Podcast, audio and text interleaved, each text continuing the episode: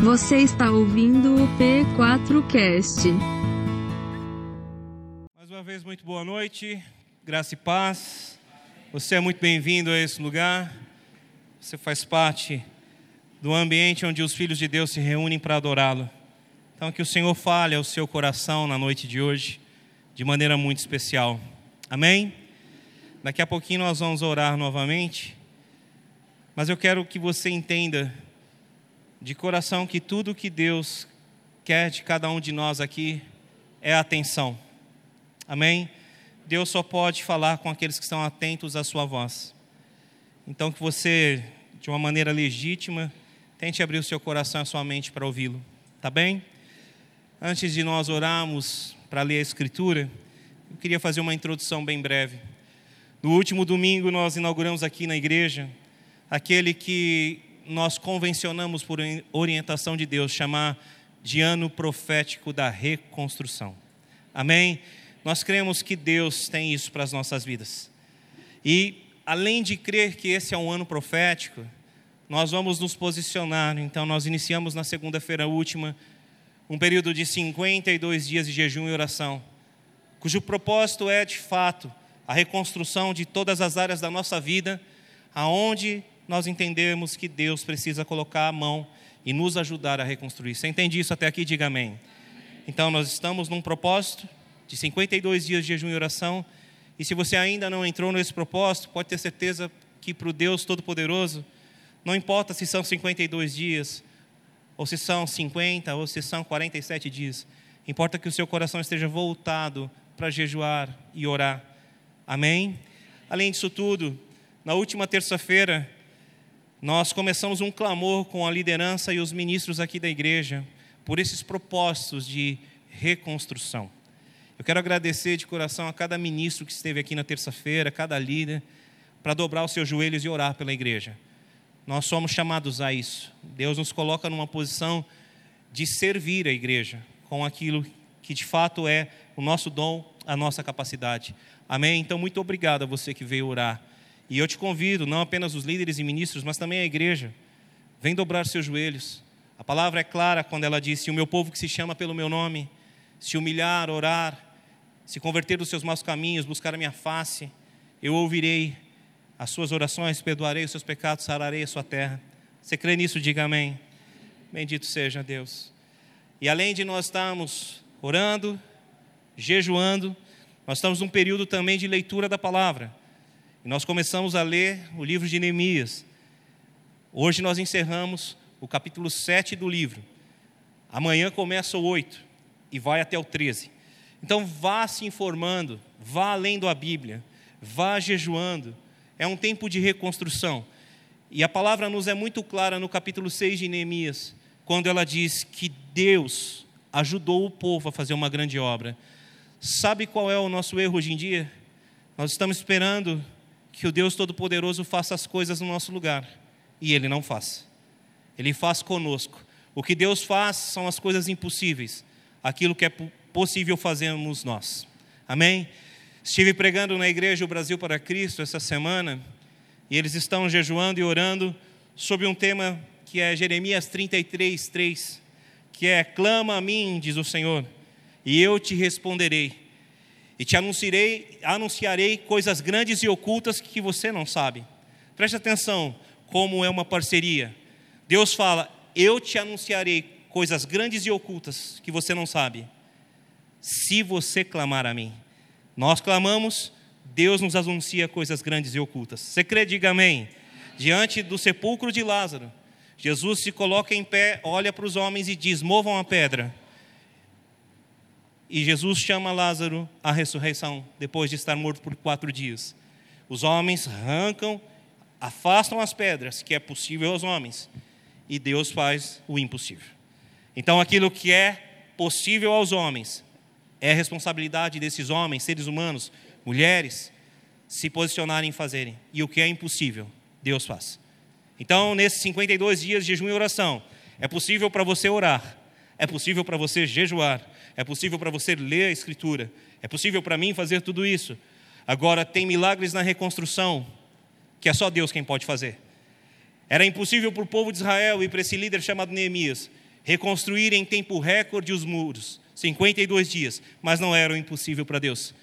Eles se colocaram em posição e começaram a trabalhar, e em tempo recorde a obra foi concluída. Amém. Posicione-se. No final do sermão da semana passada, eu falei sobre três coisas que eram necessárias para que nós entrássemos de fato em um momento de reconstrução nas nossas vidas.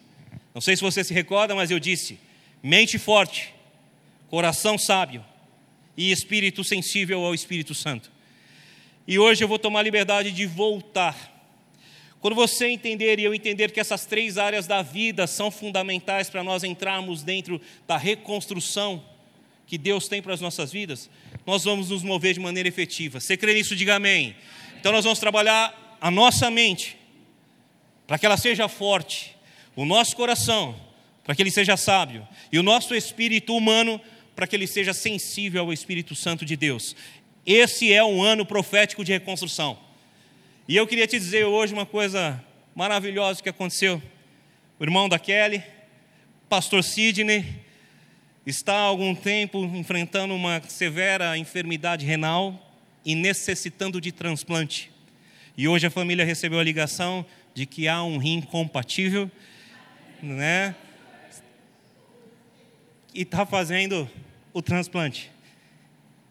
Esse é um ano profético de reconstrução, é um ano de oportunidades. O homem precisa cuidar de sua saúde, mas Deus pode fazer um milagre de dar a ele a oportunidade de viver. Então façamos aquilo que é responsabilidade nossa. Nós vamos orar agora para receber a palavra do Senhor no nosso coração.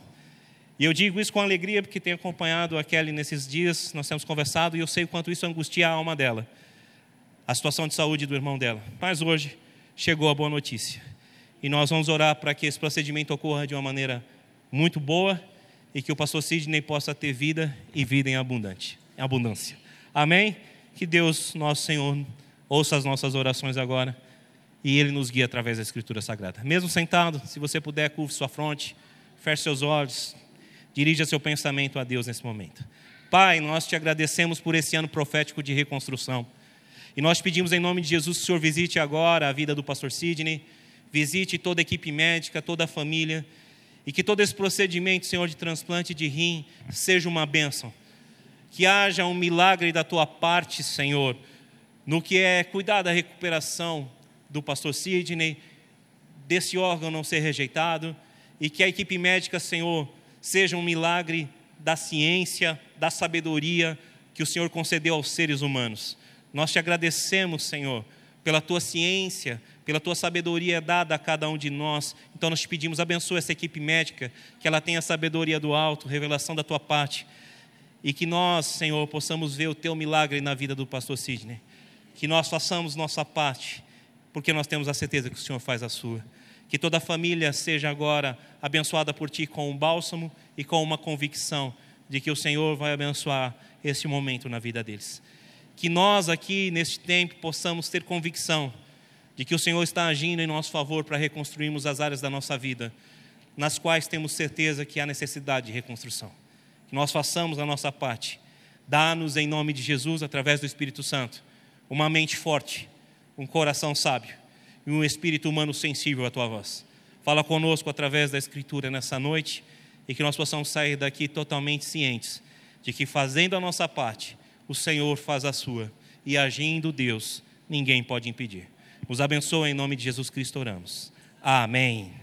Bom, o título do sermão de hoje já está embutido em todas as palavras que eu acabei de citar. Mente forte, coração sábio e espírito sensível. Primeiramente, eu quero falar para você, com base na vida de Neemias, como ter uma mente forte. Amém? Então, esse é o primeiro tópico do meu sermão de hoje. Mente forte. Como nós podemos tê-la? Para tanto, eu quero que você abra a Escritura Sagrada comigo no livro de Neemias, capítulo 2. Nós leremos do verso 1 ao verso de número 3.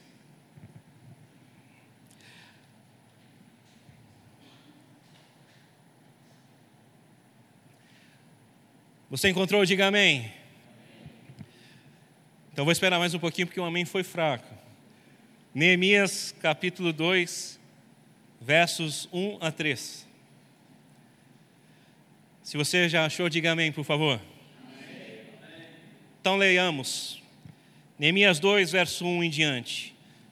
No mês de Nisan, do vigésimo ano do rei Artaxerxes, na hora de servir-lhe o vinho, levei-o ao rei. Nunca antes eu tinha estado triste na presença dele. Por isso o rei me perguntou: Por que o seu rosto parece tão triste? Se você não está doente? Essa tristeza só pode ser do coração. Com muito medo, eu disse ao rei: Que o rei viva para sempre. Como não estaria triste o meu rosto, se a cidade em que estão sepultados os meus pais está em ruínas e as suas portas foram destruídas pelo fogo? Até aqui. Mente forte.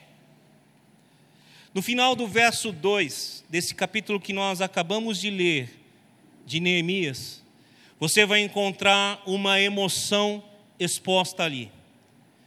E essa emoção é o medo. O medo paralisa. O medo faz com que nós vivamos muito aquém daquilo que Deus tem para a nossa vida. Todas as vezes que eu dou aconselhamentos e trabalho a gestão das emoções das pessoas, o uso de algum artifício da neurociência, como entendimento de uma cognição negativa que todos nós somos inclinados, eu sempre falo: não tenha medo, porque os nossos aspectos negativos que já estão embutidos e programados no nosso cérebro, podem nos levar a ter medo de tomar decisões, insegurança. As nossas emoções negativas, em função da nossa própria experiência, muitas vezes traumática, faz com que nós tenhamos medo de tomar decisões que possam nos conduzir a um tempo de bênção. Está conseguindo entender o que eu estou tentando dizer até aqui? O medo é um estado emocional paralisante. Ele tem sim o seu lado bom, o medo, a cognição negativa faz que nós venhamos a ser mais cautelosos. Vivemos numa sociedade extremamente violenta e precisamos tomar cuidado. Então, se nós vamos chegar na nossa casa, nós não chegamos ali todo abobalhados, mas nós chegamos vigilantes e tomando cuidado, porque ali das sombras pode surgir um ladrão, alguém que quer fazer mal.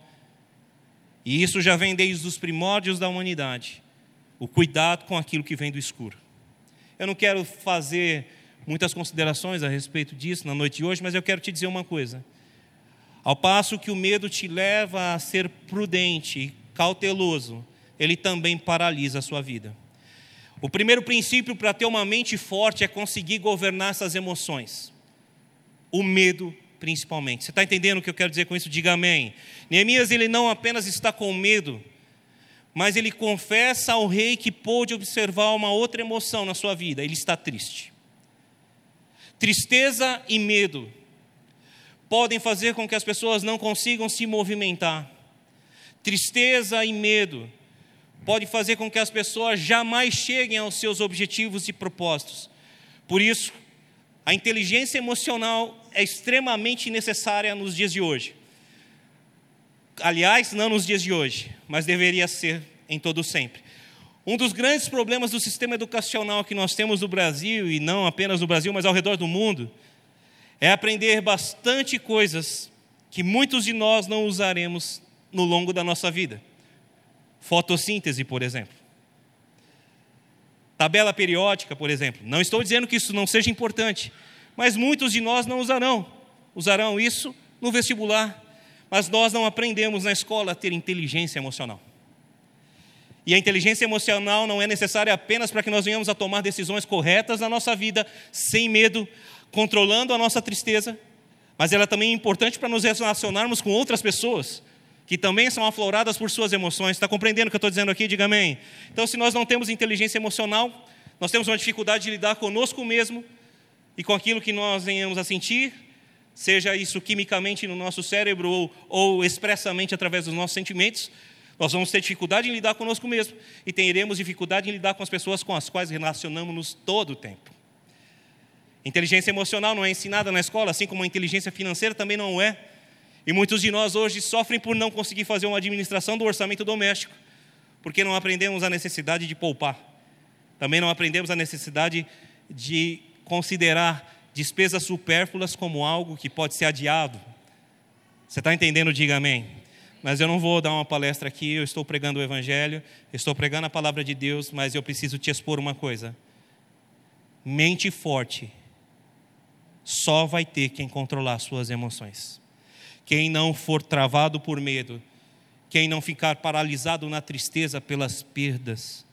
Nós precisamos aprender a lidar com os nossos medos. Nós precisamos aprender a lidar com as nossas perdas. Amém?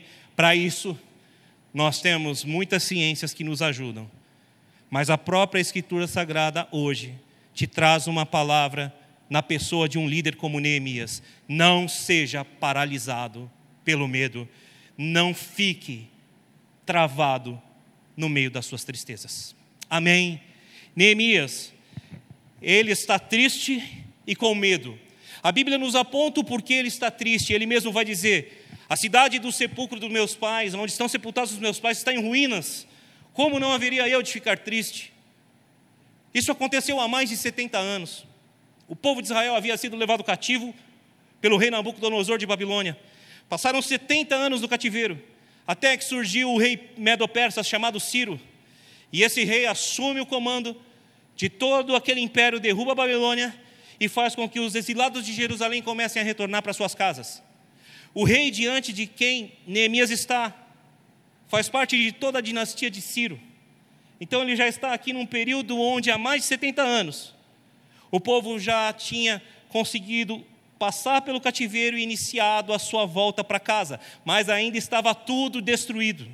Está entendendo? Diga amém. O cativeiro durou 70 anos, o povo está regressando. E aí eles regressam e vem tudo destruído.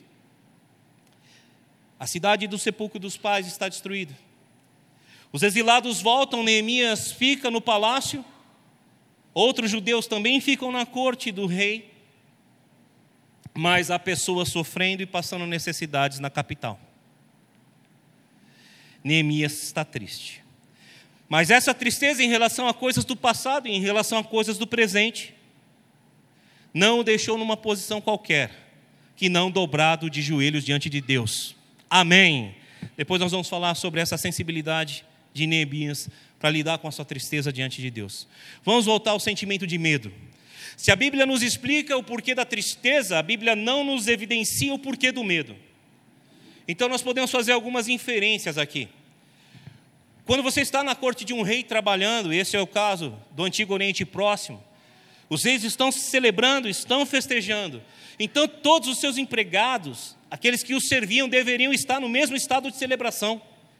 A história nos mostra que os reis gostavam de alegria, é um banquete, Neemias está servindo o rei. Então, como pode um serviçal, um copeiro, estar triste no momento de alegria? É provável que talvez Neemias estivesse com medo por conta disso, porque ele poderia morrer se o rei olhasse para a cara dele e falasse: Essa cara horrível que você está hoje, está acabando comigo. O rei poderia expulsá-lo da presença dele, poderia mandar matá-lo, não precisava de muito para um rei medo-persa fazer isso. Você precisa entender esse princípio. Diga amém se você está me acompanhando. E a prova viva disso está no livro de Esther, no capítulo 4, verso 15 a 16. Quando Esther está nessas mesmas condições de retorno do cativeiro, diante de outro rei que não é Artaxerxes, mas sim o rei Xerxes, também conhecido como rei Assuero, e se levanta uma conspiração contra o povo judeu. E Esther, enquanto rainha, tinha a opção de se achegar diante do trono da presença do rei. Contudo, mesmo a rainha não podia se achegar diante do trono do rei de qualquer forma e muito menos sem ser convidada. Lá nesse capítulo que eu acabei de citar, 4, versos 15 a 16, Esther levanta um jejum no meio do povo, levanta todo o povo de Israel, vocês vão jejuar por três dias, e eu entrarei na presença do rei, mesmo que isso me custe a vida porque ela sabia que podia morrer se estivesse de qualquer forma na presença do rei. Então Neemias, ele tem essa consciência, eu não posso estar diante de um rei de qualquer jeito. Eu posso morrer. Basta uma palavra desse rei e a minha vida acaba. Para a honra e glória de Deus, quando Esther fez isso, o rei estendeu para ela o seu cetro de justiça, que significava: se achegue a mim, pois eu sou favorável a você. Você não vai viver, vou morrer, você irá viver e eu irei te ouvir. Quando Neemias está aqui diante do rei, Ele havia recebido o favor não do rei humano, mas do rei dos reis e senhor dos senhores. Porque não apenas o rei olhou para o seu semblante e viu sua tristeza, como perguntou para ele: O que você tem, Neemias? O rei abriu seu coração para Neemias. Você pode perceber que o simples fato de Neemias estar ali tomando a decisão de estar diante de um rei, apesar de estar sentindo medo, não pôde paralisá-lo de viver aquele que era o plano e o propósito de Deus para a vida dele? Você consegue enxergar que o medo não deteve Neemias? Mesmo triste, mesmo com medo, ele se colocou na presença do rei. E isso para ele podia custar a vida. Esse é o maior exemplo de um líder de mente forte. Eu posso estar triste, eu posso estar com medo, mas se eu sei que eu tenho que tomar uma decisão hoje, de estar na presença de um rei, e se essa decisão que eu tomar pode mudar a minha vida e pode mudar a vida de todos os exilados de Israel, eu estarei na presença do rei, eu estarei na presença desse homem, custe o que custar, doa quem doer, porque o meu medo não vai me paralisar. Mente forte governa o medo. Mente forte controla a tristeza. Mente forte te leva ao plano e ao propósito de Deus. Na noite de hoje, Deus te convida, querido desenvolva para viver o ano profético da reconstrução 2023 na sua vida, uma mente forte. Lidere a sua vida, assuma o comando da sua vida. Pode haver a autoridade que houver estabelecida. Homens e mulheres de mente forte não estão sujeitos e não estão à mercê de autoridades constituídas. Devem sim o respeito, devem sim a honra devida, como Paulo nos ensina mas não devemos temer nenhuma autoridade constituída quando o trono de Deus está acima de toda autoridade humana. E se Deus é por nós, ninguém será contra nós. Neemias não simplesmente decidiu chegar-se na presença do rei, mas ele orou para chegar-se à presença do rei. Está entendendo? Diga amém. Se você e eu nesse tempo queremos de fato viver um ano profético de reconstrução, nós temos que lidar com as nossas emoções. Chegou o tempo de parar com as brigas tolas dentro de casa porque está com raiva. Chegou o tempo de parar de soltar palavras torpes porque está aborrecido por conta de um dia de trabalho difícil. Chegou o tempo de você parar de amaldiçoar a sua própria vida porque as coisas não estão dando certo. Chegou o tempo de controlar as emoções. Chegou o tempo de aprender como se faz isso. Nunca em toda a história da humanidade se houve tanta informação boa que possa te ajudar a aprender sobre isso. Então abra seu coração. A mente forte de Neemias fez com que a tristeza e o medo não o impedissem de conseguir o favor do rei. A tua mente forte vai fazer com que você viva a reconstrução, e nada e nem ninguém vai impedir você de viver o favor de Deus. Abra seu coração e entenda isso, por favor. Além de tudo, uma mente forte não vai apenas trabalhar o lado do controle emocional mas também vai te ensinar a lidar com traumas do seu passado, da sua vida. Suas perdas, suas dores, a morte de um ente querido, a morte de uma mãe, a morte de um marido, a morte de uma esposa, a morte de um pai, um divórcio, um desemprego que aconteceu numa hora em que você estava mais precisando trabalhar para ter recursos para alimentar o seu filho Deus conhece e você sabe por todas as situações de trauma que você passou. Você entende que eu estou ministrando? Diga amém. É óbvio que muitos dos nossos traumas mexem com as nossas emoções. Mas muitas emoções alteradas também causam traumas. Brigas, divórcios, casamentos acabados, empregos perdidos. Então, a mente forte começa pelo entendimento de que nós precisamos controlar nossas emoções. E o segundo passo para você ter uma mente forte, é você entender que você precisa lidar com seus traumas de maneira decente. Já ouviu falar de pessoas que não querem passar por determinadas situações e nem querem falar de determinadas situações porque dói muito? Essa dor é legítima. E é legítimo que as pessoas não queiram passar por determinadas coisas que já as feriram em algum momento. Contudo, há traumas na vida com os quais nós vamos precisar aprender a lidar, porque senão esses próprios traumas vão nos paralisar.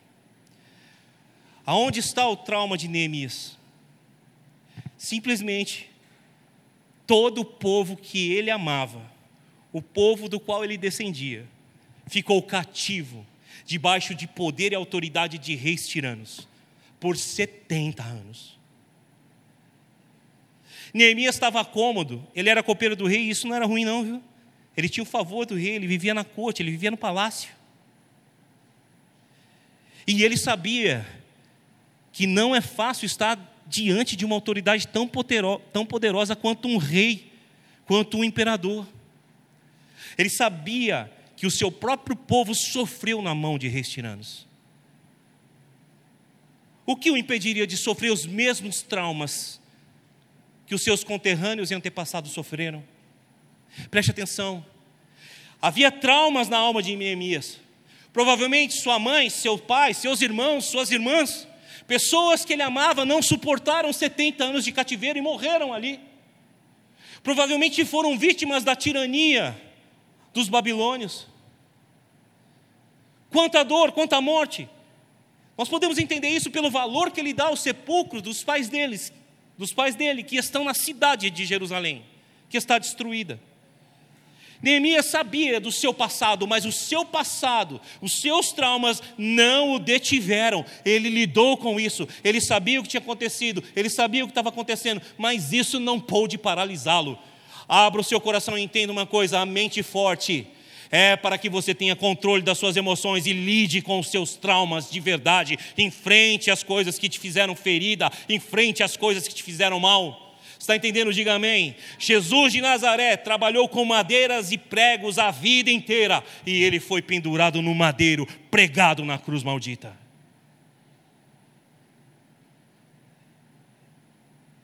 Você já imaginou trabalhar a vida toda com os instrumentos instrumentos que iriam ser parte da tua morte? Iriam ser usados para te ferir?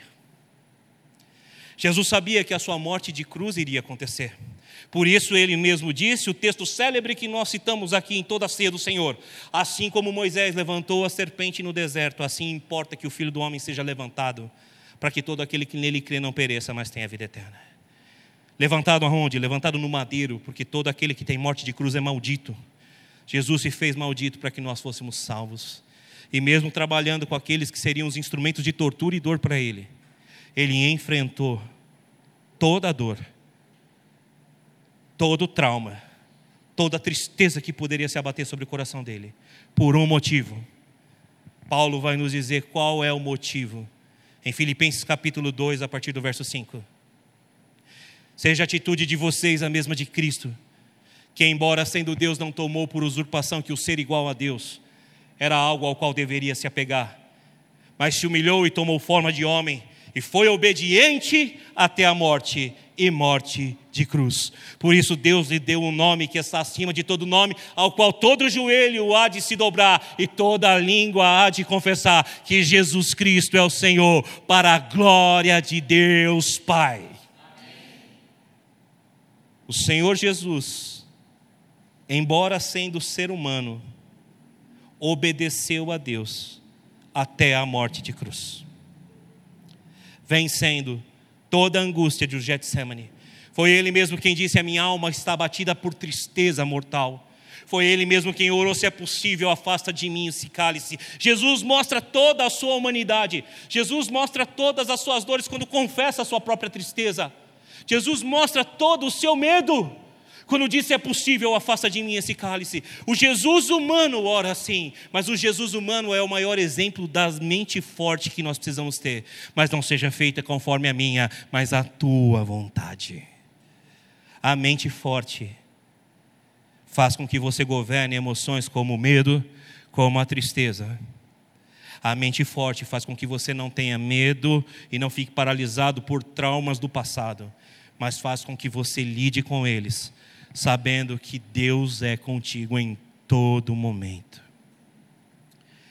Vai sentir-se abandonado por Deus nesse processo? Olha, não tenha dúvidas. Em momentos de dor, de dores, muitos de nós se sentem abandonados. E como eu já preguei a exaustão aqui, isso não é pecado. Jesus no alto do madeiro, pendurado na cruz, mesmo falando para Deus fazer a sua vontade, sentindo tantas dores, vai dizer: Deus meu, Deus meu, por que me desamparaste? E se se sentir desamparado por Deus fosse pecado, E se se sentir abandonado por Deus fosse pecado, Jesus não poderia ser o nosso Salvador, porque teria pecado. Mas a inteligência e a mente de Cristo era tal qual. Ele se recobra rapidamente de suas dores físicas e do sentimento de abandono. E vai dizer: Nas tuas mãos eu entrego o meu espírito. Jesus confiou no Pai, porque ele tinha um espírito forte e sensível a Deus, porque ele tinha uma mente forte e disposta a se entregar a Deus, porque o seu coração era sábio e ele sabia que em Deus ele podia confiar. Você está entendendo? Diga amém. Que Deus abençoe você, para que você tenha uma mente forte. A mente forte de Neemias não apenas o fez, preste atenção nisso aqui, vencer emoções que nós podemos chamar de negativas, mas também o fez controlar emoções que talvez nós possamos chamar positivas. Eu quero que você entenda uma coisa, vá comigo no verso de número 4 e leia comigo até o verso de número 7. Não, vamos ler até o verso de número 8, que eu acho que é mais adequado para o propósito que nós temos aqui. Diga amém, você está comigo, está entendendo? Amém. amém? Concorda comigo? Diga amém. amém. Vamos ler esses versos, preste atenção. Verso de número 4 em diante, me acompanhe. O rei me disse: O que você gostaria de pedir? Então orei ao Deus dos céus e respondi ao rei: se for do agrado do rei, e se o seu servo puder contar com a sua benevolência, que ele me deixe ir à cidade onde meus pais estão enterrados, em Judá, para que eu possa reconstruí-la. Segue comigo verso 6. Então o rei, estando presente, a rainha sentada ao seu lado, perguntou-me: Quanto tempo levará a viagem? Quando você voltará? Marquei um prazo com o rei e ele concordou que eu fosse. Verso 7. A seguir acrescentei: Se for do teu agrado, ó rei, eu poderia levar as cartas do rei aos governadores do Trans-Eufrates para que me deixem passar até chegar a Judá. E também uma carta para Asaf, guarda da floresta do rei, para que ele me forneça madeira para as portas da cidadela, que fica junto ao templo, para os muros da cidade, para a residência que o rei que irei ocupar, visto que a bondosa mão de Deus estava sobre mim. O rei atendeu aos meus pedidos. Lidar com emoções negativas não é fácil. Amém? Controlar o medo e a tristeza não é fácil. É necessário uma mente muito forte para isso. Lidar com os traumas que nós passamos ao longo da vida, então nem se fale. Agora, se tem algo que é difícil, amados irmãos, amados irmãos, é lidar com as emoções positivas. O rei diz para ele, verso 4: O que você gostaria de pedir? Imagine a alegria do coração de Neemias. Ele está triste, ele está com medo, e o rei fala para ele: O que você quer, Neemias? Pode pedir. Você não ia dar uma empolgadinha, não? Você não ia ficar, uau, é agora que eu vou lavar a égua, agora eu vou detonar. Hey, quem não viu, quem me viu passar na prova e não me ajudou, vai ver que a minha vitória agora tem sabor de mel. E glória a Deus e aleluia. Vou arrebentar, estou assim com o homem, estamos juntos. Hashtag. Você não ia dar uma empolgada? Entenda uma coisa. Guarda o teu coração das emoções que podem te empolgar. Guarda o teu coração de coisas que podem fazer você perder o discernimento de que você não deve favor a homens, mas a Deus. Neemias está diante de um rei e encontrou o favor dele por um único motivo: Deus o colocou ali, no lugar certo, na hora certa, e lhe concedeu a oportunidade correta. Você não precisa puxar saco de ninguém, você não precisa pedir favores a ninguém, você precisa unicamente fazer aquilo que Deus colocou no seu coração. Neemias não se empolga Neemias somente diz: Eu preciso disso, disso e disso. E o rei concede para Neemias o que ele pede. Controla a empolgação, irmão. Você está vendo o teu negócio prosperar? Conseguiu ganhar um dinheiro a mais? Não seja tomado pela emoção, agora eu vou lavar a égua, vou comprar tudo que eu queria, porque você vai quebrar no segundo mês. Você está vendo o seu casamento começar a melhorar, as coisas começarem a acontecer, não vá achando que você pode falar de qualquer jeito com a sua esposa, porque está tudo bem, está tudo feliz em casa. Todo o processo de reconstrução demanda da gente uma mente forte para controlar as emoções, para lidar com os traumas e também lidar com as emoções positivas. Não é porque tem dinheiro na conta que você pode sair esbanjando por aí. Não é porque tem dinheiro na conta que você pode ser infiel com Deus quando Deus havia sido fiel com você. Tem pessoas que podem ofertar quando elas têm 100 reais para ofertar o dízimo de mil, mas quando elas têm 10 mil para ofertar porque elas receberam 100 mil, elas dizem assim: a igreja não precisa de tudo isso. Você não pode dizer o que a igreja precisa ou não, você tem que perguntar ao Senhor o que a igreja precisa ou não. E se Ele te abençoa, é responsabilidade tua honrar o teu Deus. Se Ele tem abençoado as tuas mãos, não vá pela emoção positiva, que agora você vai ficar guardando e fazer caixa para ter lá na frente. Um homem que fez isso, Jesus disse: Louco, essa noite pedirão a tua alma. O amor ao dinheiro é a raiz de todos os males. Não é o dinheiro, mas o amor a ele. Se você está crescendo, se você está prosperando, não se empolga, administra bem e não esquece de quem te colocou aonde você está. Não esquece de quem faz por você. Não esquece da casa de oração que tem a porta aberta para você se reunir com a tua família. Não esquece de tudo aquilo que tem sido feito por você. Porque se tem uma coisa que é difícil lidar é as emo são as emoções positivas. Neemias soube aproveitar a oportunidade na medida certa. Honrou a Deus com tudo que estava fazendo. Você entendeu isso? Diga amém. Ainda sobre mente forte. Uma mente forte te dá a capacidade de desenvolver uma mentalidade capaz de chegar àquele que é o plano de Deus para a sua vida. Amém? De novo, para você não se perder, me perdoa se estou me tornando repetitivo. Para que tem mente forte?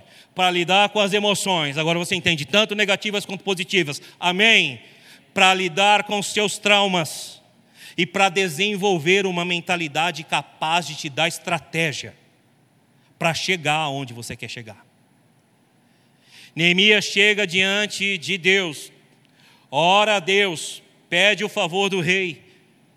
Neemias chega diante de, do rei com estratégia. No verso de número 6 você vai ver o rei perguntando para ele assim: Quanto tempo, Neemias, você precisa? Qual é a resposta de Neemias para o rei? Neemias estabelece um prazo, a Bíblia não diz qual é, mas ele sabe exatamente o prazo porque ele diz para o rei.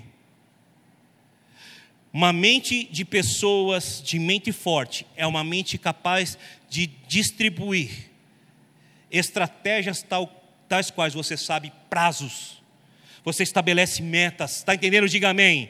Você sabe o que está fazendo, você não chega diante de um investidor, vamos supor que você tem uma ideia maravilhosa, e diz para ele assim: Olha, eu tenho uma ideia maravilhosa, só preciso de uma coisa, do seu dinheiro para investir na minha ideia. Tá, mas qual é a rentabilidade do seu negócio? Não, eu não sei. Eu sei que Deus vai me prosperar. Pode crer, o meu Deus fará. Não, investidores não agem assim. Qual é o prazo do lucro? Quando que esse negócio vai trazer dinheiro? Você vai ter ações na bolsa de valores ou não? Você precisa chegar diante daqueles a quem você vai buscar para encontrar favor com uma mente estratégica. É esse tempo. É sobre isso. Você está entendendo? Diga amém. Isso aqui dá uma palestra de negócios. Guarda aí, Cristiano e Tâmara, para a próxima reunião dos empreendedores da igreja. Uma mente estratégica apresenta prazos. Uma mente estratégica sabe que precisa viver com liberdade de movimentação. Precisa saber captar recursos aonde for necessário. O verso 7 vai dizer que Neemias pede cartas para que pudesse atravessar regiões para chegar ao seu destino. Está entendendo? Diga amém. Ele fala ao rei: me dê cartas, porque eu preciso passar por alguns lugares. E por que ele precisava disso? Porque ele está viajando sob o domínio do governo Medo-Persa. E todos os caras que estão ao redor têm fronteiras que ninguém podia passar sem autorização do rei. Neemias precisa atravessar pelo menos dois lugares, segundo o relato bíblico, para chegar no ponto que ele queria chegar, para reconstruir os muros de Jerusalém. Para isso ele fala: me dê a liberdade, me dê as cartas que eu vou chegar onde eu preciso. Mentalidade estratégica, prazo, liberdade para buscar recursos. Que é a última parte, no verso 8 você vai encontrar Neemias dizendo assim: Eu preciso de matéria-prima eu preciso de madeira para reconstruir. Me dê as cartas para aquele que cuida da, da, da, da, Oh, meu Deus, fugiu a palavra. Da floresta real, para que eu possa pegar madeira. Mente forte te leva a controle emocional. Mente forte te leva a lidar com traumas.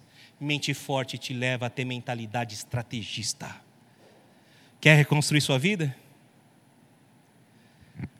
jejum, oração, leitura da Bíblia, mente forte. Achou que ia ser fácil?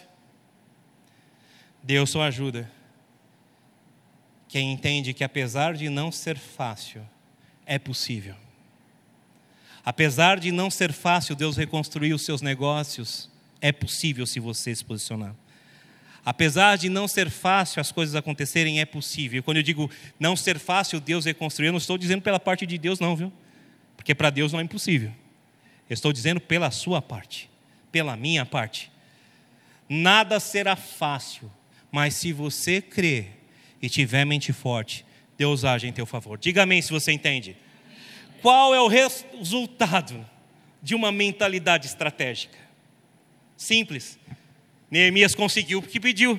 Recebeu as cartas, atravessou as fronteiras, recebeu as cartas e conseguiu madeiras. Só que não para por aí, querido. Quem tem mente estratégica consegue muito mais do que pediu. Olha comigo, por gentileza.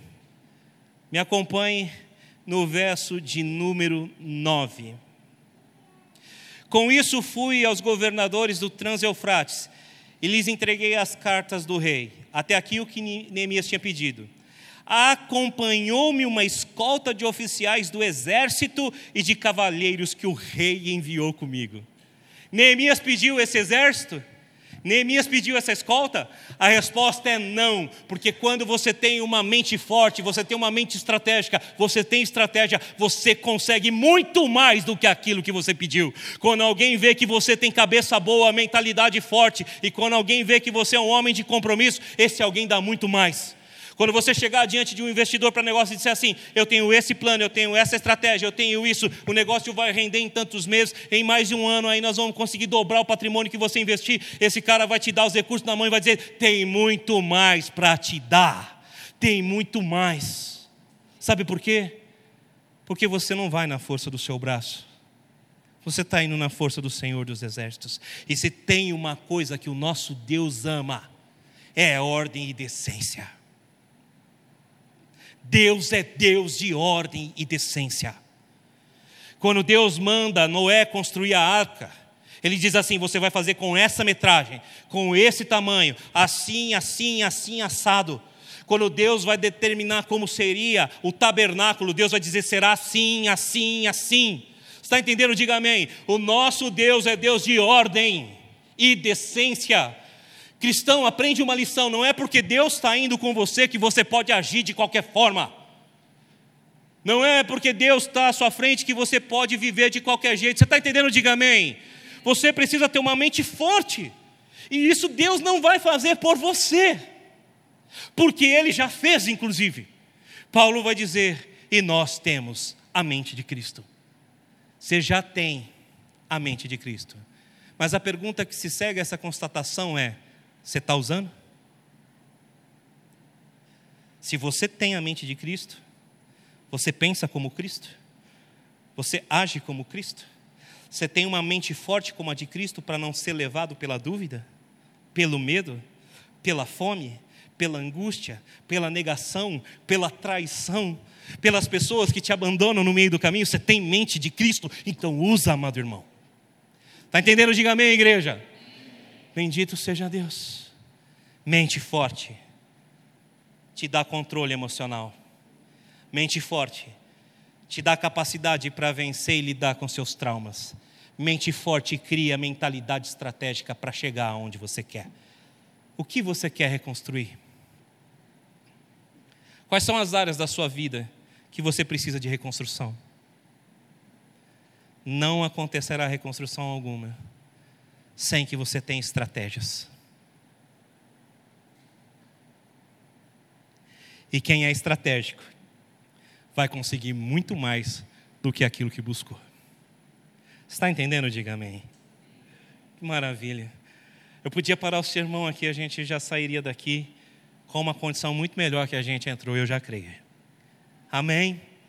Mas a palavra de Deus tem mais para nós. Neemias não era apenas um homem de mente forte, um homem que lidava com as suas emoções, um homem que governava as emoções positivas e negativas. Neemias não era apenas um homem que tinha uma mentalidade estrategista. Neemias era um homem de coração extremamente sábio. Extremamente sábio. Você conhece a história de um rei chamado Salomão, não conhece? Ele tem a oportunidade de pedir qualquer coisa a Deus: riqueza, poder, mas ele vai pedir uma coisa para Deus. E qual é? Sabedoria. A sabedoria, ela não está na mente. Eu quero te dizer que a sabedoria está no coração. Eu não quero fazer divisões entre mente e coração aqui, porque isso vai nos levar a um diálogo até mesmo teológico filosófico. Eu só quero te dizer, separa a mente e o coração apenas para compreender o que eu estou querendo dizer na noite de hoje. Diga amém se você pode compreender isso. Eu vou pedir para você agora me acompanhar em Neemias capítulo 2, versos 11 a 18. Vamos fazer um acordo aqui, amém? Preste atenção para você poder entender o que eu estou pregando sobre sabedoria. Depois que nós lemos Neemias 2, versos 11 a 18, nós leremos alguns provérbios. Provérbios, que se você é um conhecedor de Escritura, são as palavras de sabedoria. Amém? Então, se o coração de Neemias é um coração sábio, que tipo de sabedoria Neemias teve nesses momentos que nós vamos ler, do verso 11 a 18, e que nós precisamos ter para os dias de hoje, para ter um coração sábio? Essa é a pergunta que a gente vai tentar responder. Você está comigo? Diga amém.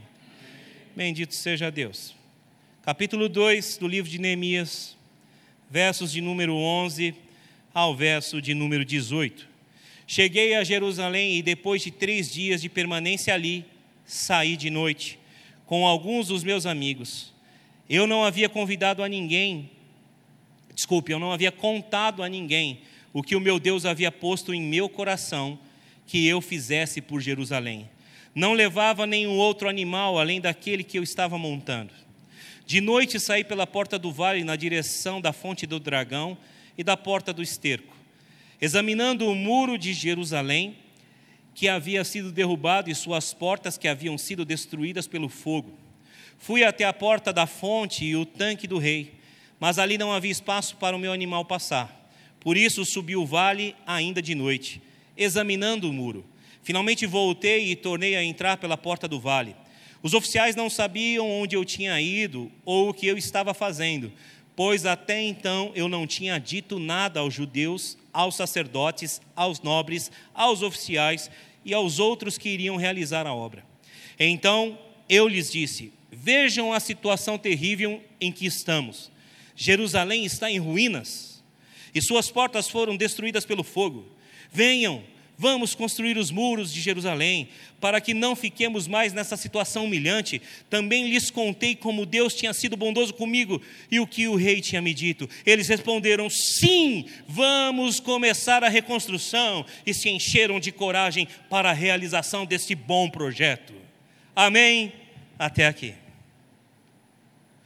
Coração sábio. Diga comigo assim: mente forte e coração sábio. Amém. Mente forte e coração sábio. Eu quero que você vá comigo agora no livro de Provérbios. Você vai deixar Neemias marcado aí para a gente voltar só mais tarde, porque agora nós vamos para as palavras de sabedoria. Amém? Está conseguindo me acompanhar, irmão? A minha mulher me disse que o meu sermão está muito confuso ultimamente. Falou que eu estou misturando, eu estou chamando Jesus de Genésio, eu estou ficando meio atrapalhado. Ela falou isso para mim, falou, toma cuidado aí que eu não estou entendendo muito o que você está pregando. Falei, mas o Espírito Santo está fazendo a obra? Não, está fazendo a obra. Falei, então deixa que ele garante o que eu confundo. Brincadeira à parte, a gente que é pregador se empolga e começa a vir texto na cabeça. Ah, hoje eu fiz bem linear, tá? Brincadeira, fiz nada. Deus vai agir aqui do jeito que Ele quiser. Amém.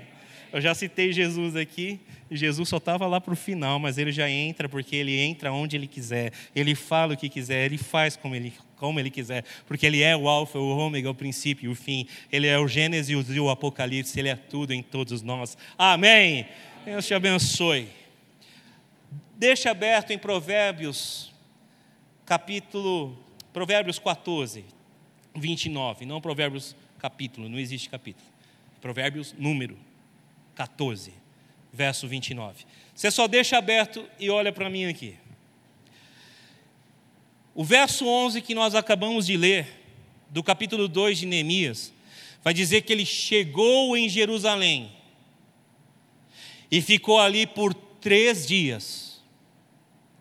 Somente depois de ficar por três dias ali, é que ele tomou alguma ação. O que Neemias ficou fazendo por três dias? Neemias tinha uma mentalidade estratégica, irmãos. Neemias sabia que ele tinha que observar as coisas antes de tomar qualquer decisão. Neemias sabia que ele precisava ser paciente. Neemias sabia que precisava ser cauteloso, porque qualquer erro de cálculo que ele tomasse iria colocar por terra toda a proteção de uma cidade e de pessoas que ele muito amava. Você está entendendo? Diga amém. A primeira perspectiva do coração sábio é a paciência na tomada de decisões. Neemias chega, está tudo destruído, mas ele começa a observar tudo por três dias. Dia e noite ele está olhando a movimentação, dia e noite ele está tentando entender o que está acontecendo. A sabedoria da paciência é aquilo que o Espírito Santo ministra nessa noite para o teu coração. Não seja precipitado. E o texto da sabedoria de Provérbios que vai nos dizer isso está lá no, no Provérbios 14, verso 29. O homem paciente dá prova de grande entendimento, mas o precipitado revela a insensatez. Posso te dar um conselho? Leia Provérbios todo dia. Dia 1, Provérbios 1. Dia 2, Provérbios 2. Dia 3, Provérbios 3. Faz isso o mês inteiro. Não vai faltar sabedoria na sua vida pelo menos a título de conhecer a grande sabedoria do nosso Deus. Amém. Neemias é sábio, ele tem a mente forte, ele tem uma mente que o leva a controlar suas emoções, ele tem uma mente que o faz lidar com os traumas do cativeiro, ele tem uma mente que lhe dá estratégia, mas ele tem um coração extremamente sábio. Deixa eu observar o que está acontecendo. Amém. Primeira questão, a sabedoria através da paciência. O homem paciente dá prova de grande entendimento. Você precisa de um grande entendimento para viver um ano de reconstrução em 2023. Você precisa ter paciência. Nós estamos nos primeiros dias do ano. E Deus vai te dar a capacidade de controlar suas emoções, de lidar com seus traumas, de conseguir, em nome de Jesus, ter uma mentalidade poderosa nessa terra, para ser estratégico. Mas para isso você precisa ter paciência, porque nada acontece do dia para a noite. Tem um grande homem, um empresário, chamado Flávio Augusto, não sei se você já ouviu falar dele. É um bilionário brasileiro, começou muito com muita luta, muito sacrifício no Rio de Janeiro. Ele é conhecido pelo canal Geração de Valor e os livros Geração de Valor. Foi dono do Orlando City, um time que ficou muito conhecido no mundo porque o Kaká, que foi da seleção brasileira, foi jogar lá. Vendeu o Orlando City, tornou-se bilionário E ele tem uma frase de extrema sabedoria e muito simples: estabilidade não existe. Se você está esperando os próximos quatro anos terminarem, para que surja um governo que vai trazer estabilidade para a nação, estabilidade não existe. Se você está querendo levar o seu dinheiro para os Estados Unidos da América, dizendo que lá é mais estável, estável, saiba que eles nunca tiveram tanta inflação lá e juros tão altos na história deles. Nem nos Estados Unidos da América há estabilidade. É, pastor, mas aqui teve a invasão dos três poderes, eles tiveram o Capitólio lá. Estabilidade não existe. Por isso você tem que ser paciente. Para aqueles que investem em ações na bolsa de valores, o maior conselho é paciência. Porque hoje você pode perder muito dinheiro em ações, mas se controlar as emoções, tiver mente estratégica e tiver paciência, as mesmas ações que caíram hoje, elas triplicam de valor no próximo ciclo. Essa semana houve aí uns problemas com as lojas americanas, não teve? Balanço deficitário 20 bilhões. Aí depois surgiram alguns rumores que na realidade são 40 bilhões. Está sendo feito um estudo ainda. As ações despencaram. Mas amanhã um tal de Elon Musk fala assim: eu vou investir nessa companhia. Sabe o que vai acontecer com as ações das americanas? porque o cara mais rico do mundo, um dos mais, eu acho que é o mais, decidiu acreditar naquela companhia. Se o Elon Musk acredita, eu também acredito. É assim que funciona o mercado de ações. Mas para isso tem que ter paciência. Está entendendo? Estou falando uma língua muito difícil aqui, ou está dando para compreender? Paciência porque aquilo que você julga hoje estar perdido, Deus amanhã pode reconstruir. Hoje, o seu filho que você julga que não tem mais jeito, amanhã pode ser um missionário. Hoje, a sua esposa que você julga não ter sabedoria, amanhã pode ser conhecida como uma das mulheres mais sábias do Brasil. Hoje, o seu marido que não tem mais jeito, amanhã pode ser o homem mais rico dessa nação. Sabe por quê? Porque tudo pode cair, mas quando a gente tem paciência de esperar em Deus, nós renovamos a nossa força e Deus opera milagres na nossa nossa vida. Agora deu para entender o exemplo melhor? No bom evangeliquez, pregação até empolgação? Paciência. Porque o sábio tem paciência e encontra o entendimento. Mas o precipitado vive na insensatez. Segunda questão. Lá no verso 12, que nós lemos alguns momentos atrás, do capítulo 2 de Neemias, você vai encontrar Neemias saindo à noite. Ele não sai de dia, ele sai de noite. Mas tem lógica nisso? Ele saiu de noite para olhar os muros. Se com a iluminação da rua aqui fica difícil a gente olhar o muro ali fora, você imagina naquela época que nem iluminação tinha, pública praticamente. No máximo tochas incendiárias, no máximo a luz da lua. Não, Neemias sai de noite. Por que Neemias sai à noite? Porque ele observou que de dia chamava muita atenção. Se você quer ter um coração sábio, aprenda a não chamar atenção. Quando você está entendendo que vai entrar numa reconstrução. Entenda. Neemias, ele sabe que a cidade está um fervo durante o dia. Ele sabe que Sambalate, Tobias e Gesem estão vigiando.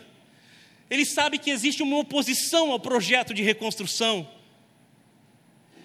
Mas ele sabe que à noite ele vai encontrar o que? Refúgio. A escuridão vai cobri-lo, vai protegê-lo. Ninguém vai ver o que ele está tramando. Provérbios 22, verso 3. Lê comigo, por favor.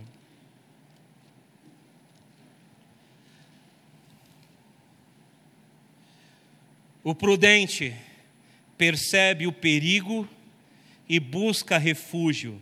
O inexperiente segue adiante e sofre as consequências.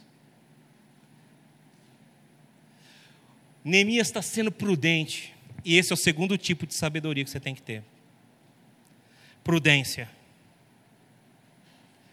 Ele foi à noite para não chamar atenção. Sabe aquelas pessoas que caem em golpe muitas vezes? É porque infelizmente lhes falta prudência.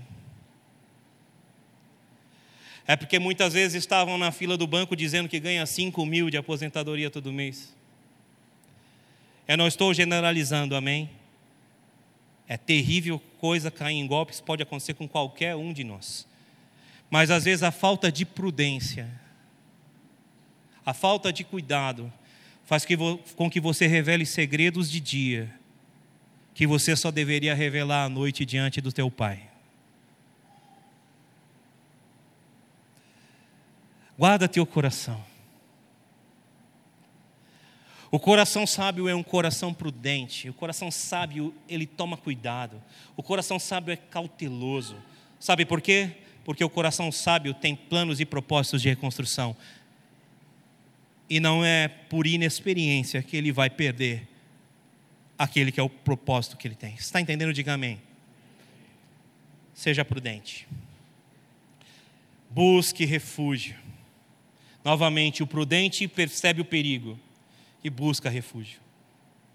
Como eu já disse sobre a emoção do medo, ela pode te paralisar, mas ela pode te guardar de um assalto. Pastor, mas Deus me guarda. Amigo, Deus te guarda. Se o Senhor não vigiar a cidade, em vão vigia a sentinela. Já disse isso a exaustão aqui. O texto não diz, o Senhor está vigiando a cidade. Fica dormindo, tranquilo. O Senhor está cuidando, não. Você faz a sua parte e Deus faz a parte dele. Se você leu os sete primeiros capítulos do livro de Neemias, o que você mais encontrou foi Neemias e os homens, as mulheres, as crianças e todo o povo de Israel fazendo a sua parte e orando a Deus. Se você leu os primeiros sete capítulos, você já está com esse entendimento.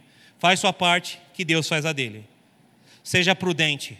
Se você percebe o perigo, seja prudente. Amém. Em nome de Jesus. Coração sábio. Coração prudente. No verso 12 ainda, lá do capítulo 2 de Neemias, nós lemos o seguinte: Neemias foi com poucas pessoas. Ele foi com alguns amigos. Provérbios capítulo 18, verso de número 24. Quem tem muitos amigos pode achar a ruína, mas existe amigo mais apegado que um irmão. Tem gente que está se gabando pelos muitos amigos, mas cuidado, os muitos amigos podem levar à ruína. Neemias não levou muitos amigos. No plural, alguns amigos.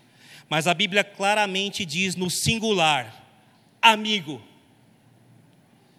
mais apegado que irmão. Você quer ter um coração sábio? escolha muito bem com quem você anda. Escolha quem é o teu amigo ou os teus amigos.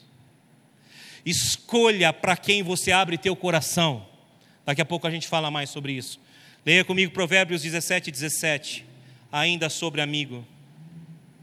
O amigo ama em todos os momentos. É um irmão na adversidade. Você precisa de amigo que na hora da adversidade chora com você. Você precisa de amigo que na hora da adversidade te atende na madrugada se preciso for. Você está entendendo? Diga amém. O coração sábio de um homem e de uma mulher não é o coração que fica buscando conselho e amizade num monte de gente que não sabe nem o que faz com a própria vida, que não sabe nem para onde vai o coração de um homem sábio, de uma mulher sábio, busca conselho do amigo mais chegado que irmão. Você tem alguém assim? Se não tem, precisa encontrar. Pastor Carlito Paz, da igreja de São José dos Campos, da igreja, a igreja da cidade, igreja da cidade de São José dos Campos, diz uma frase, guarde ela no seu coração: Ninguém faz nada grande sozinho. E se está fazendo sozinho, é porque não é grande. Quem é o seu amigo mais chegado que irmão? Um dia eu precisei dizer a verdade a um amigo que eu entendia ser mais chegado que irmão. E a amizade acabou. Quer saber quem é o seu amigo mais chegado que o irmão? Diga a verdade a ele. Porque ele pode não concordar contigo, mas ele jamais vai te abandonar. Quer saber quem é o amigo mais achegado que o irmão? É aquele que no seu luto está com você. É aquele que no seu churrasco de final de semana também está com você.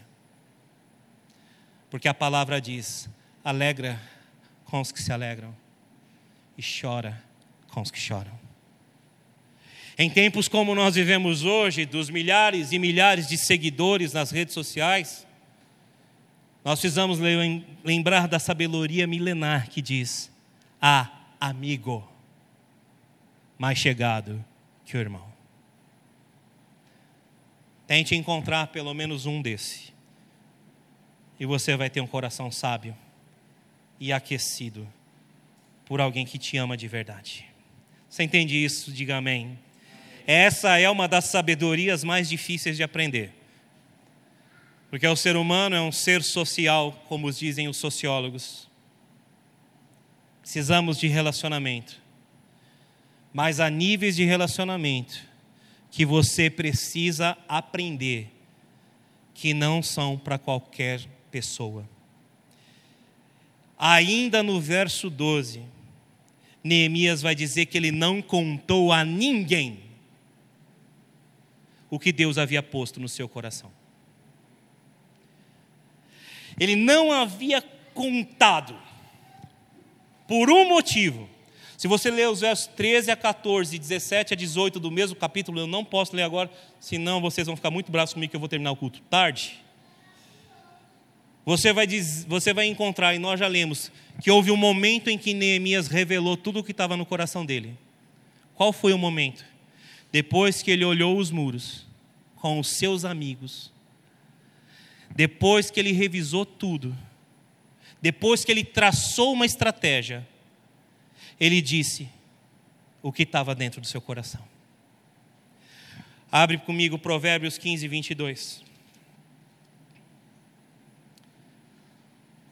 Os planos fracassam por falta de conselho, mas são bem-sucedidos quando há muitos conselheiros. Amém? Algumas versões vão dizer que na multidão dos conselhos há sabedoria. Agora vai bugar a cabeça de todo mundo. Se eu tenho que confiar somente em poucos amigos ou em um amigo, como é que eu vou achar esse monte de gente? Primeiro, que esse tipo de gente você não encontra, é Deus quem põe na sua vida. É Deus quem coloca na sua vida. Mas até esses amigos, mais chegados que os irmãos, até esses amigos que vão passar por prova com você, precisam ver em você alguém que sabe o que está fazendo da vida. Você sabe o exemplo de uma pessoa que não sabe o que está fazendo da vida? Ela chega nesse amigo, mais chegado que o irmão, e diz assim: Cara, meu casamento acabou, está tudo uma desgraça, já era, fui, vou embora de casa. Essa pessoa não raciocinou. Essa pessoa não controlou suas emoções. Mas ela está conversando com um amigo dela. Mas mesmo para conversar com esse amigo, você deveria saber que as tuas palavras têm poder. E você deveria chegar nesse amigo mais chegado que um irmão e dizer assim: amigo, eu estou passando por dificuldades no casamento.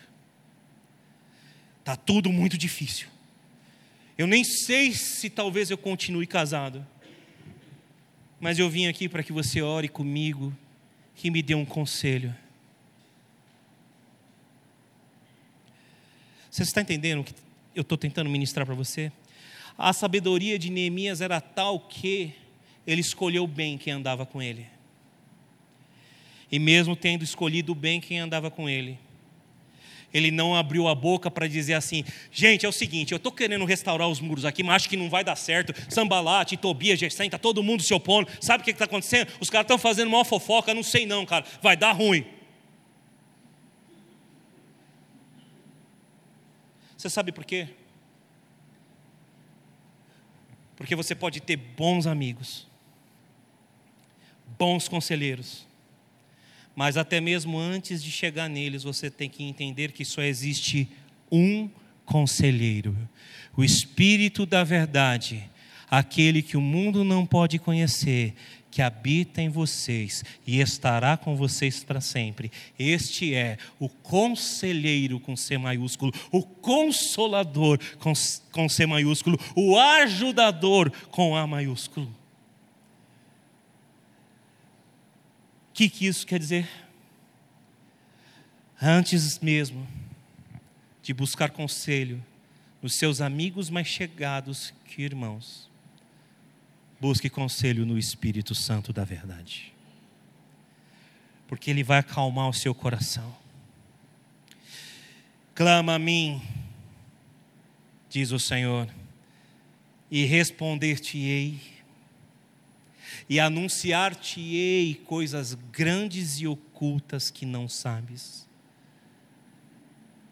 É muito bom ter amigos mais chegados que irmãos mas Deus te deu o privilégio de ter o conselheiro com C maiúsculo habitando a tua vida. Antes de falar com seus amigos, Neemias falou com Deus. Deus colocou algo no coração de Neemias. E quando Neemias fala para os seus amigos, ele fala com tanta convicção que os seus amigos vão dizer: Vamos reconstruir os muros juntos. Está entendendo? Diga amém. Para de ficar lamentando quando vai buscar conselho, até mesmo em amigos sábios, porque eles podem ter mais dó de você do que ter a sabedoria o suficiente para te encorajar. Você está entendendo isso? Tem muitos amigos sábios que deram conselho de divórcio quando não sabiam o que dizer e foram levados por suas próprias emoções. Antes de buscar conselho em qualquer um, busque primeiro em Deus, porque se na multidão dos conselhos há sabedoria, essa é uma verdade bíblica para o coração sábio que você tem que ter. Somente em Deus há sabedoria legítima e genuína. Amém. Jesus é a sabedoria. Deus te abençoe que você entenda isso. Quando você busca conselho primeiro em Deus e tem os seus amigos de verdade, só vai ter um resultado. A reconstrução vai acontecer e você vai ter a ajuda de Deus e a ajuda das pessoas que de fato são verdadeiras contigo. Está entendendo? Diga amém. Precisamos de amigos verdadeiros. Precisamos do Deus vivo. Ninguém faz nada grande sozinho. E se está fazendo sozinho, é porque não é grande. Guarda essa sabedoria no seu coração.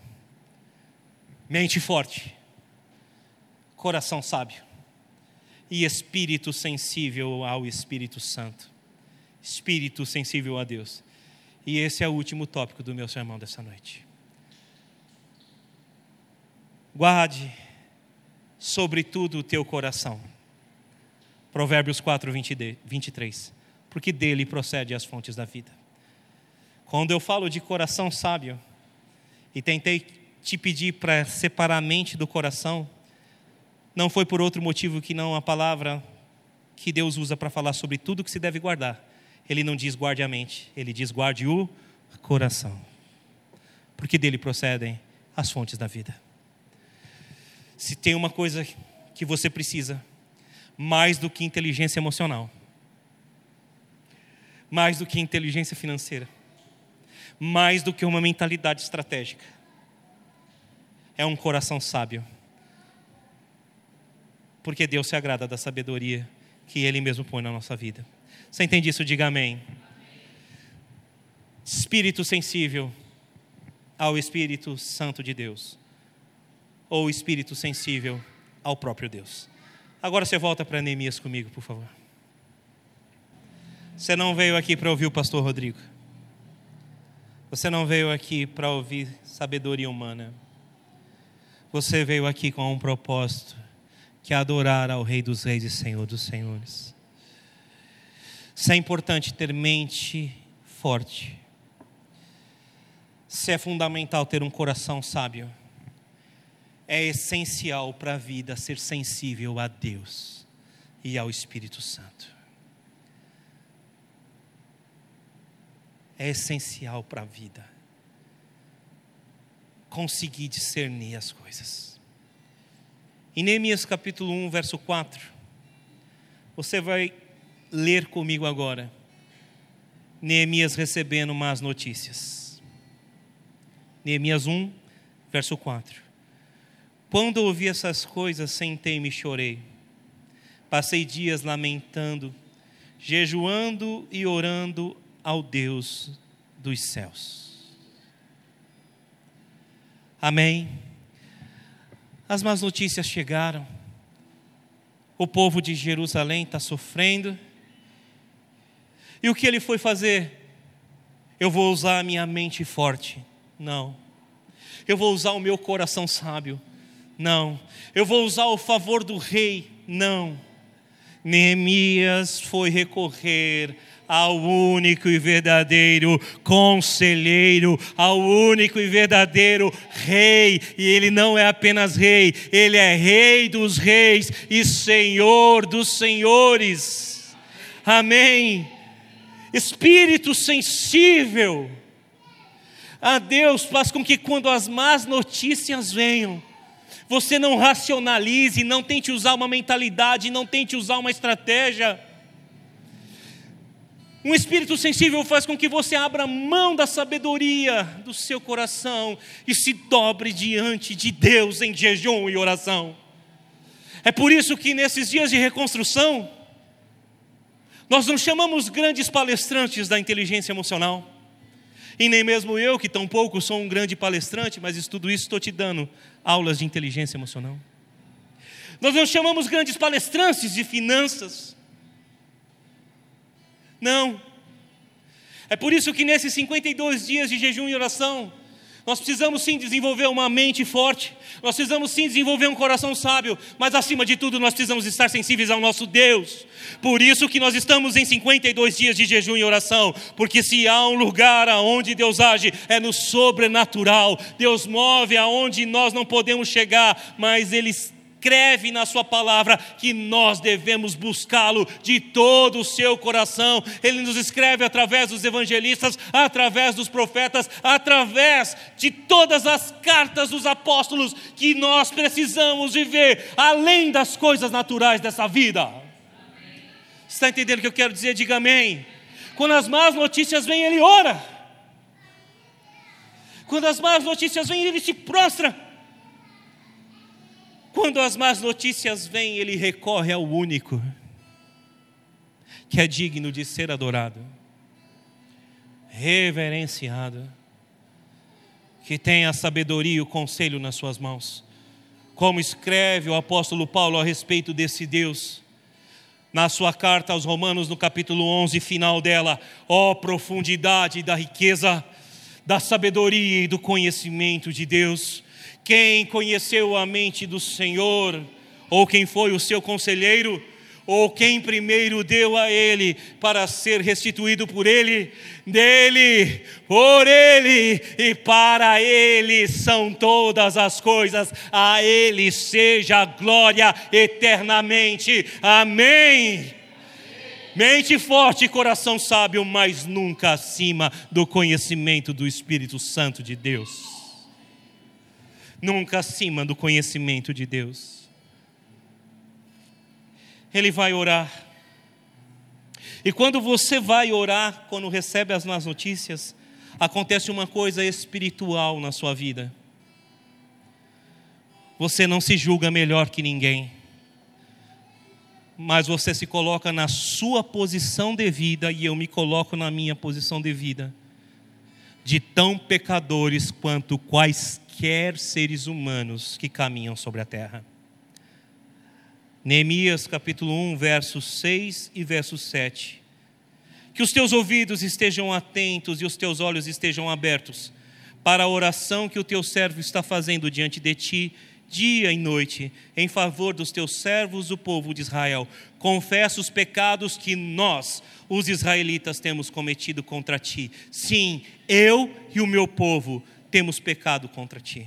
Verso 7: Agimos de forma corrupta e vergonhosa contra ti, não temos obedecido aos mandamentos, aos decretos e às leis que deste ao teu servo Moisés. Quando você, amado irmão, e isso é especialmente importante para a reconstrução de famílias, amém? Quando você recorre ao Espírito Santo, quando você se prostra diante de Deus, há uma sensibilidade sobrenatural que vai tocar o seu coração. E antes de começar a dizer, Senhor, visita a minha mulher, aquela pecadora que me disse que o meu sermão está todo meio enrolado, parece uma salada de frutas, e ela está precisando de discernimento para entender, visita ela. Antes de você orar assim, você vai orar, me visita, Senhor. Porque eu não devo estar tá fazendo as coisas com a excelência que o Senhor merece. Fala comigo, porque eu tenho pecado contra ti, e na responsabilidade de ministrar a tua palavra na igreja eu tenho errado. Quando você vai diante de Deus, acontece algo que a mente não te dá, que a sabedoria não te dá, que é a sensibilidade para se reconhecer pecador e falho, tais quais as pessoas que têm falhado com você e pecado contra você. Por isso que nada se compara ao mover do Espírito Santo de Deus. Quando nós nos achegamos em obediente submissão e humildade diante do Senhor, o Senhor é misericordioso para perdoar os nossos pecados e perdoar os pecados da nossa família e começar um processo de reconstrução na nossa vida. Você está entendendo? Diga amém. Sensibilidade ao Espírito Santo te leva a olhar mais para si e menos para os outros. Te leva mais a tornar-se algo, ao invés de querer fazer algo. Torne-se um melhor pai, uma melhor mãe, antes de querer fazer algo para tornar seu filho melhor. Torne-se uma melhor esposa e um melhor marido, antes de querer fazer algo para que o seu marido ou a sua esposa se torne melhor. Você está entendendo? Diga amém. Torne-se um empreendedor, um empresário mais honesto antes de perguntar o que o governo federal pode fazer por você, ou antes de fazer alguma coisa, caluniando os governos por aí, enquanto o que você tem feito é sonegar impostos e ser corrupto. Nós não podemos mais viver assim, e diante de Deus não tem como reconhecer, desculpe, não tem como não reconhecer que nós somos pecadores, a não ser que façamos parte da casta que Jesus chamou de hipócritas. Os religiosos, que olham para os lados e dizem: esse é gay, esse vai para o inferno. Essa aí, não, essa é corrupta, vai para o inferno. Esse aqui, ah, sapatão, já era, foi. Ah, esse aqui está envolvido com política. Ah, esse aqui, esse aqui, parou. O Senhor Jesus conta uma história em que havia um homem, um fariseu, orando. E esse dizia: Obrigado, Senhor, porque eu não sou como esses publicanos. Obrigado, Senhor, porque eu não sou pecador como eles. Mas havia um homem que não conseguia erguer o seu rosto para pedir perdão, mas de cabeça baixa dizia: Senhor, eu pequei, eu pequei, eu pequei, perdão, eu pequei.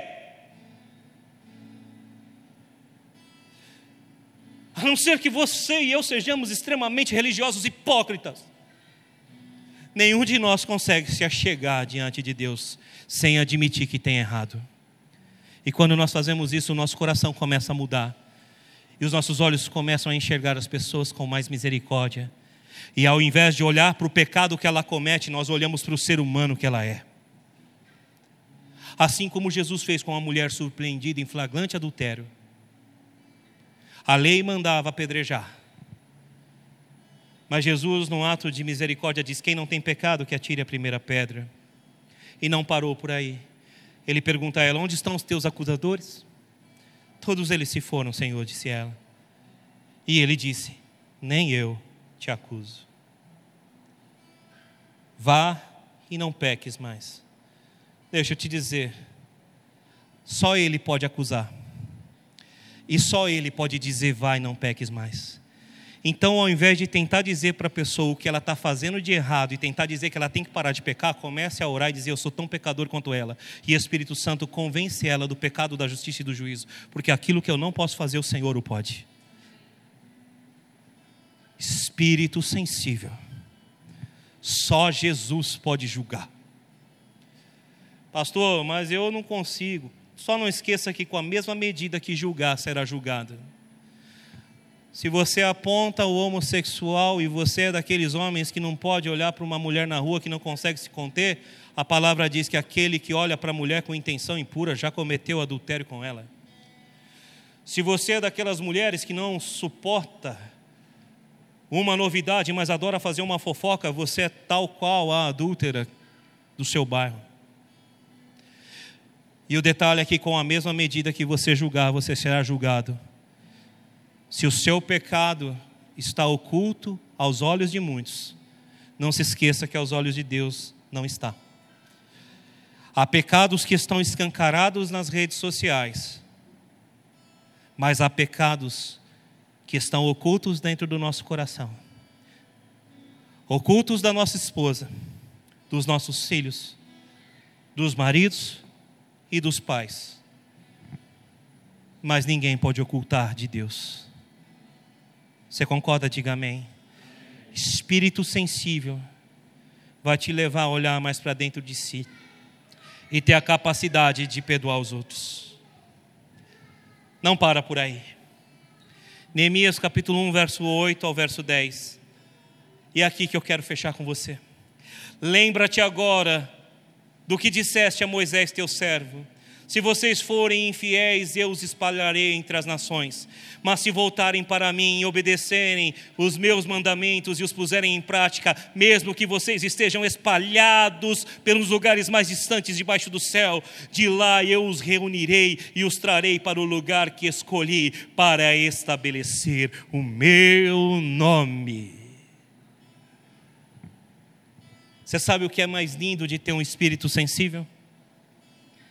Você se prostra diante de Deus, em humildade, reconhece quão pecador você é, consegue apontar menos os outros, mas acima de todas as coisas, você tendo acesso a Deus, pedindo perdão a Ele, reconhecendo os seus erros, você pode acessar as suas promessas. Você está entendendo o grande propósito de Deus para a sensibilidade ao Espírito Santo?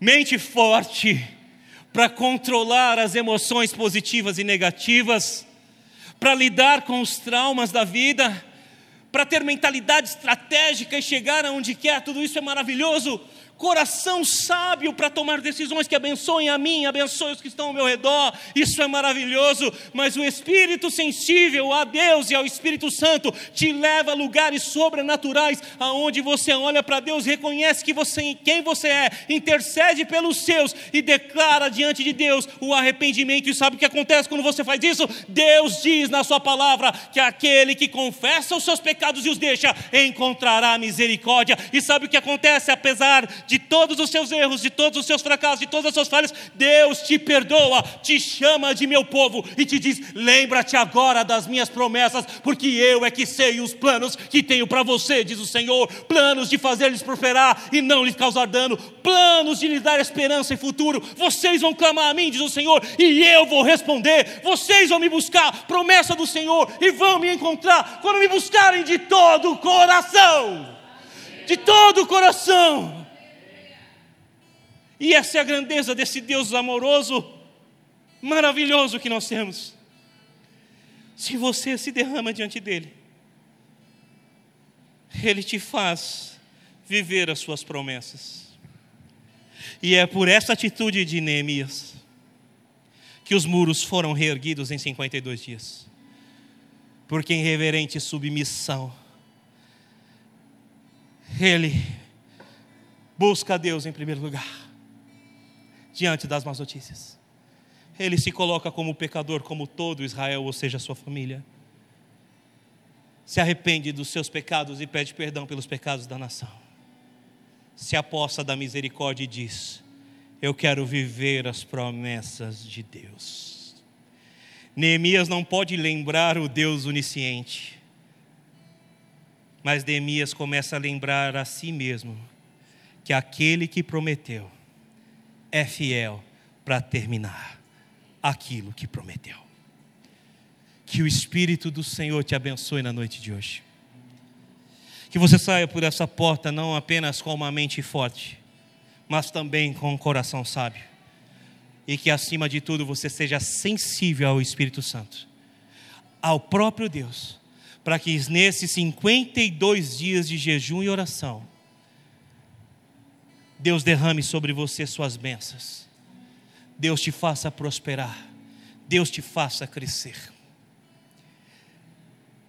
Eu quero encerrar lembrando do capítulo 29 do livro do profeta Jeremias, não precisa abrir. Lá no verso 4, do capítulo 29 do profeta, Neemi, do profeta Jeremias, Deus começa a dizer para o povo assim: a todos os, os deportados que eu enviei para a Babilônia, ele começa a dizer assim: plantem vinhas, construam casas. Por favor, preste atenção. Plantem vinhas, construam casas casem-se e casem as suas filhas. Orem pela cidade e especificamente pela prosperidade da cidade, para onde eu os levei cativos, porque a prosperidade da cidade é a prosperidade de vocês.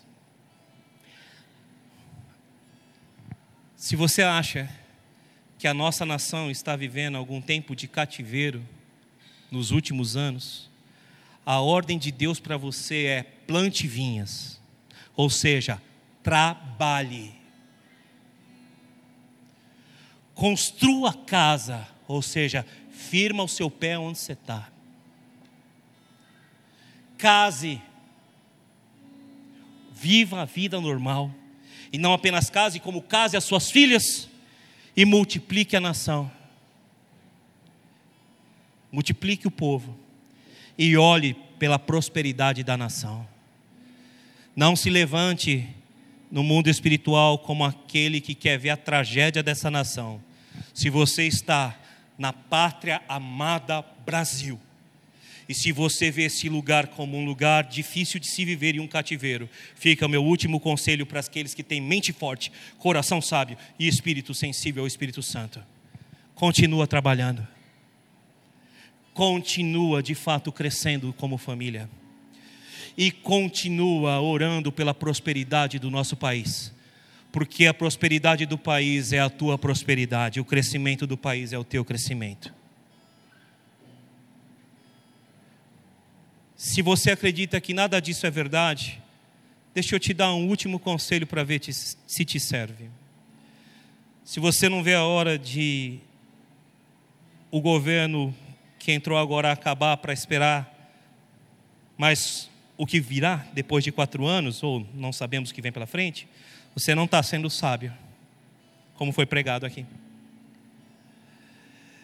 Se você está esperando um Salvador da pátria chegar, eu te digo, ele virá, e todo olho verá, e todo joelho vai se dobrar, e toda língua confessará o nome dele. E o nome dele não é Paulo, não é Daniel, como diz a antiga canção de Nelson Ned, nem Maria e nem Isabel. O nome dele não é nem, Joju, nem não é Noé nem Josué. O nome dele é Jesus. Ele é o único Salvador que vai vir e vai acabar com todo o governo humano. Se você não vê a hora de ir embora dessa nação, primeiro você tem que ter passaporte para fazer isso ou vai viver como refugiado por aí. Então trabalhe e levante dinheiro para comprar, tirar o seu passaporte dos seus filhos e da sua esposa. Se você é um homem, não abandona a tua família aqui nessa nação, não, se você acha que aqui acabou, tá? Leva todo mundo com você. E para isso você tem que trabalhar para pagar os passaportes, pelo menos. Então o conselho vale para você que acha que não vai dar nada aqui. Trabalha. Amém? Cuida da tua família. O conselho vale para você também. Porque a bênção nunca esteve no lugar. A bênção sempre esteve em Abraão. Ló escolheu os melhores lugares, as campinas de Sodoma e Gomorra. Confia em Deus. E se um dia você quiser sair desse país aqui, não saia por qualquer coisa que não, porque Deus tem um plano e um propósito para você fora dessa nação. Porque Deus vai te abençoar fora dessa nação. Não saia sem antes consultar o Senhor. Porque não basta mentalidade, não basta sabedoria, é preciso sensibilidade ao Espírito Santo. Que Deus te abençoe no nome de Jesus e que você entenda o tempo chamado hoje com discernimento espiritual. Se é para ir embora, vá com propósito. Se é para ficar, que seja para trabalhar, para construir e para abençoar essa nação. Que o grande amor do nosso Deus nos abençoe e nos encha de satisfação por sabermos que a bênção está em nós e que o nosso Deus continua sendo o mesmo ontem, hoje e para sempre será. Não esqueça de Neemias, de Jeremias 29, verso 4. Eu os deportei para esse lugar. É permissão dele. Foi o que ele disse para o povo de Babilônia, que estava sendo deportado. Deus continua sendo Deus. No instalar de dedos, ele abate os reis e os derruba. Você crê? Ou vai viver na força do braço? Você crê? Ou vai confiar nos cavalos e cavaleiros? Porque a Bíblia diz: muitos confiam nos seus carros, outros tantos no seu cavalo, nos seus cavalos. Nós, porém, confiaremos no nosso Deus. E aqui eu encerro meu sermão dessa noite, te convidando a ficar em pé e te pedindo: saia daqui de novo, com mente forte, coração sábio e espírito sensível ao Espírito Santo. Quero orar com você, feche seus olhos. Espírito Santo de Deus, nessa noite nós estamos aqui te pedindo em nome de Jesus, nos guia aquele que é o plano e o propósito do Senhor para as nossas vidas. Nós estamos nessa nação chamada Brasil. Nos dá uma mente forte para os dias que hão de vir, nos dá um coração sábio para os dias que hão de vir e, acima de tudo, nos dá um espírito sensível ao Teu Espírito Santo, para que nós possamos viver a Tua bênção, seja nessa nação, ou seja para onde quer que o Senhor nos leve. Nós sabemos que é tudo para a Tua glória, que é tudo para Teu louvor, e o que nós viemos fazer aqui nessa noite foi adorar ao nome daquele que era, que é e que há de vir. Eu quero te pedir agora, meu irmão, apresente os seus propósitos de reconstrução diante de Deus, apresente sua família diante de Deus, seus negócios diante de Deus, sua saúde espiritual, emocional, física diante de Deus. Fale com Ele, vem reconstruir, Senhor, juntamente comigo, todas as áreas da minha vida. E enquanto você ora, nós adoramos ao Senhor, dizendo que nós viemos aqui para adorá-lo. Para mais informações acesse www.igrejaprojeto4.com.br.